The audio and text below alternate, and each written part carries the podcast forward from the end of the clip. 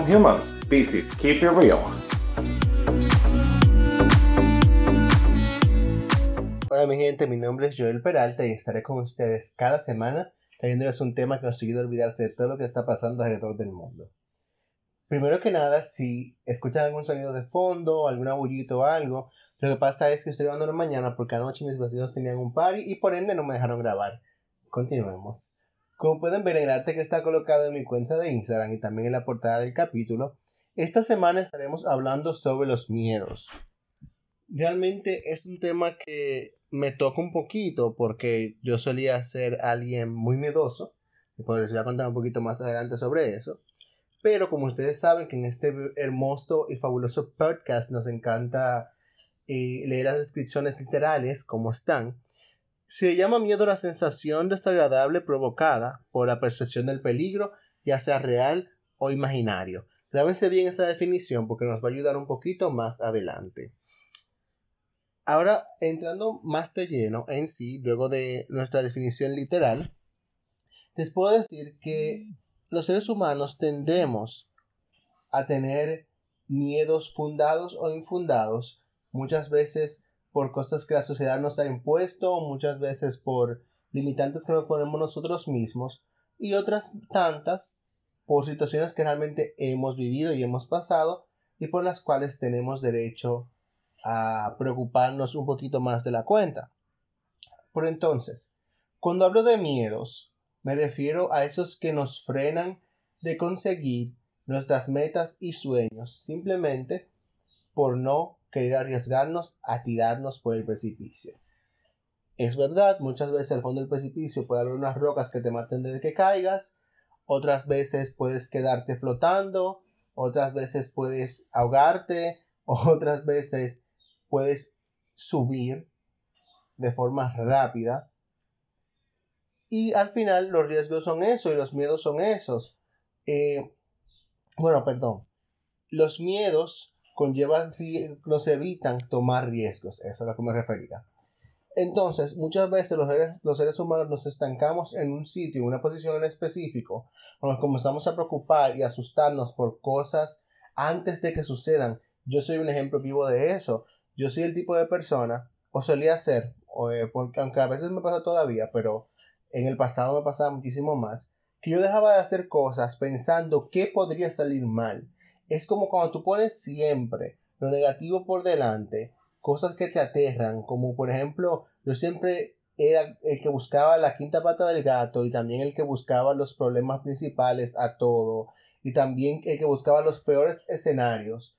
Por ejemplo, no me puedo ir por esa ruta porque y si hay un hoyo y yo me caigo por ese hoyo y ese hoyo es una cantarilla que me va que voy a caer a caer inconsciente en esas aguas residuales y voy a terminar tirado en el eh, terminando en el malecón de Santo Domingo muerto.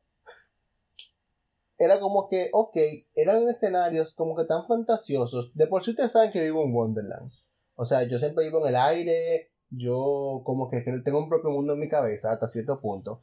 Pero un mundo, normalmente es un mundo bonito, pero cuando a mí se me metí ese chip de que todo está mal, de que todo va a salir mal, o qué sé yo, yo me frené de, buscar posiciones mejores en trabajos, me frené de, de tomar más materias de, la que, de las que tomaba en un semestre por miedo a quemarme, eh, dejaba de ir a una fiesta por miedo a que, a que me pasara algo, o dejé de hacer ejercicio por miedo a que se me rompiera una cosa porque a una amiga se le rompió un, un cartílago o se le hizo un esquizo, una cosa así, y yo tenía miedo de que eso me pasara a mí también. O sea, son muchísimas cosas que van pasando en la cabeza de uno y al final no nos damos cuenta que nuestros miedos muchas veces, aunque tienen fundamentos, están en nuestro cerebro. Muchas veces nosotros creamos esos escenarios simplemente para no salir de nuestra zona de confort y darnos cuenta después de que si yo hubiera hecho, porque ese es el problema, cuando uno se frena de hacer algo, después comienza a pensar, pero ¿qué hubiera pasado si yo hubiera hecho tal cosa? Pues usted no va a saber, que hubiera pasado si usted hubiera hecho tal cosa porque no lo hizo. O sea, es como que, que eso te golpea de una forma tan brutal y tan contundente que tú al final te quedas analizando por qué soy así. Les voy a dar un truquito que yo utilicé. Yo un día me senté y comencé a escribir todas las cosas positivas de hacer algo y cuántas cosas negativas había, pero de forma real, o sea, no utilizando mi imaginación ni, ni el que podría salir mal, no. Cosas que pasan, cosas comprobadas, por ejemplo, de que tú puedes cambiar de trabajo, eh, es otro beneficio que te traía cambiar de trabajo. La cosa negativa, tú te podrían votar, o sea, no podrías pasar la probatoria, es verdad, eso puede pasar. Eh, quizás no te llegue con tu compañero de trabajo, por eso es una esas relaciones que tienen que trabajar. Y siendo sincero, tener amigos en el trabajo es un plus, pero tú no necesitas amigos en el trabajo para hacer tu trabajo bien. Olvídense de eso, o sea, mucha gente que, que no le gusta el trabajo, digo, porque no tiene amigos, que si yo cuánto mentiras, señores, ¿por qué se hace su trabajo? Trabaje bien, dése anotar, haga la cosa bien, y tenga sus amigos por fuera, porque ajá, no todo el mundo puede tener, no todo el mundo puede hacer química con todo el mundo, y como dice un amigo, no una papeleta de 2000 ni, ni un lingote de oro para caerle bien a todo el mundo. O sea, usted hace como hice yo, con eso, yo lo hice específicamente con eso, de cambio de trabajo. Me acuerdo como hoy, en el 2016, creo que fue, que yo tiré esas hojitas y me puse ahí y me senté a escribir. Y yo duré casi dos años en ese trabajo, me ascendieron y de todo. Y después cuando no me sentía cómoda y renuncié, o sea, dejé ese trabajo y me busqué otro. me está yendo muchísimo mejor. Pero eso fue porque yo decidí que ya no me quedar en mi zona de confort. O sea, porque al final uno se acomoda, verdad no está cómodo. Pero si tú estás ganando tanto ahora y te estás ganando en el ámbito, laboral, cuando metes el ámbito emocional lo hace peor todavía. Si uno está ganando tanto ahora y te ofrecen un trabajo mejor, con mejores prestaciones laborales, con mejores beneficios, hasta con carro asignado y de todo. Y tú decides no tomarlo por el simple hecho de qué podría pasar. No, mi amor, no, así no. Enfóquese, hagan como yo, usen ese truquito de sentarse y poner lo bueno y lo malo. Y lo pueden aplicar a todos los rasgos de su vida. Si usted ahora va a entrar a lo que a usted le gusta, pareja y fuñenda y destrucción de corazones y así. Porque eso es lo que a usted le gusta. Eh, oír el sufrimiento de los demás. No, mentira, just kidding es bromeando nada más. Pero realmente a todo uno gusta el chisme anyway. Pero el punto es que a nivel emocional, hay muchísima gente que se estanca con una persona por el simple hecho de que no tiene miedo de comenzar a salir con otra y que si me encuentro a alguien peor o si le, después me hace falta, yo tengo esta relación y no me siento cómodo eh, después con otra persona o no consigo a nadie después. O sea, usted prefiere quedarse estancado con alguien que usted no ama simplemente por no estar solo. O sea, literalmente eso me lleva a mi capítulo de la semana pasada. Si no lo he escuchado, vaya y escúchelo. Está muy bueno. Cortico, pero bueno. Si usted deja que sus miedos lo, lo paralicen en el ámbito emocional, usted no va a vivir, usted no va a ser feliz nunca. Yo he conocido personas que mandan a la friendzone a todo el mundo, o sea, mandan a todo el mundo a ser amigo por miedo a enamorarse, o por miedo a que le rompan el corazón, o por miedo a que le pase algo malo o que esa relación no funcione. Si no funciona, pues búsquese otra relación más adelante. Usted termina esa relación, se cura a usted mismo, revisa que está mal con usted y después usted se arriesga y se tira para otra relación e intenta conocer a otra gente. Porque mire, lo que hay en este, en este planeta son seres humanos. Hay de todos los tamaños, todos los colores, sabores, looks, todo. Entonces hay de todo. Y uno se estanca porque quiere, uno se deja meter esos miedos de su, de, su cabeza que dice tú no eres lo suficientemente bueno, tú no eres lo suficientemente valiente, tú no eres lo suficientemente bonito, o tú no eres lo suficientemente inteligente, o tú no tienes, no tienes la capacidad suficiente para tal cosa. Señores, dejémonos de eso.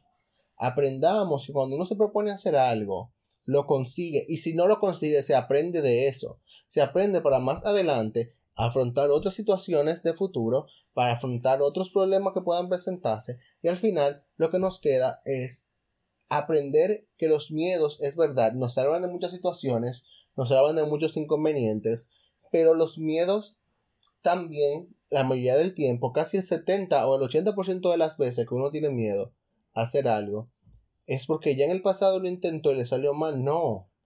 Usted lo que tiene que hacer es evitar que pase lo mismo que pasó en el pasado, analizar esa situación que ya pasó, la que, la que tiene, lo tiene este estancado en ese en este bucle de, de los sustos constantes y los, eh, los, la negatividad constante es analizar qué no ha ido bien en esto, qué patrón tengo que cambiar, cómo tengo que cambiarlo, cómo debo de hacerlo. Y de esa manera, créame, que usted va a comenzar a ser una persona más successful. A mí se me olvidó la palabra en español, como se dice eso, I'm sorry. Eh, espérense que la estoy buscando ahora. Si me acuerdo, se lo voy a decir. De volverse una persona más emprendedora, de una persona más próspera, sí, una persona más próspera en todos los ámbitos de su vida. Y yo, o sea, yo sé que no es de la noche a la mañana. Ustedes me escuchan hablando y quizás digan, ok, lo está diciendo como que es fácil de hacer, que si o cuánto, no, no es fácil. Pero como persona que ya pasó por esa situación y como persona que todavía tiene sus miedos, porque es otra cosa que tenemos que entender, es de seres humanos tener miedo a situaciones. Es normal. Es, es un instinto de supervivencia que tenemos los seres humanos para mantenernos despiertos frente a varias circunstancias. Pero no podemos dejarnos frenar del miedo. Muchísimas veces los miedos pueden ser el mejor impulso que usted puede tener para decidir yo puedo, yo debo y yo quiero hacerlo. Así que aprendamos a utilizar los miedos a nuestro favor. Suena raro, pero así es. Muchas veces a personas que le tenemos miedo a algo, cuando nos arriesgamos a hacerlo, lo hacemos tan bien porque queremos demostrarnos a nosotros mismos que podemos, que créanme, que la gente se acuerda de uno, se acuerda de lo que uno hace y comienza a dejar huella en este mundo. Los miedos muchas veces nosotros tendemos a confundirlos, eh, muchos, disculpen, los, los nervios muchas veces tendemos a, a confundirlos con miedos. Y al final solo queda de nosotros discernir qué podemos usar a nuestro favor, qué tenemos que desechar y a cuáles miedos tenemos que hacerle caso. Así que ya ustedes saben, mi gente, aprendamos a mantenernos siempre reales a nosotros mismos. We have to keep it real.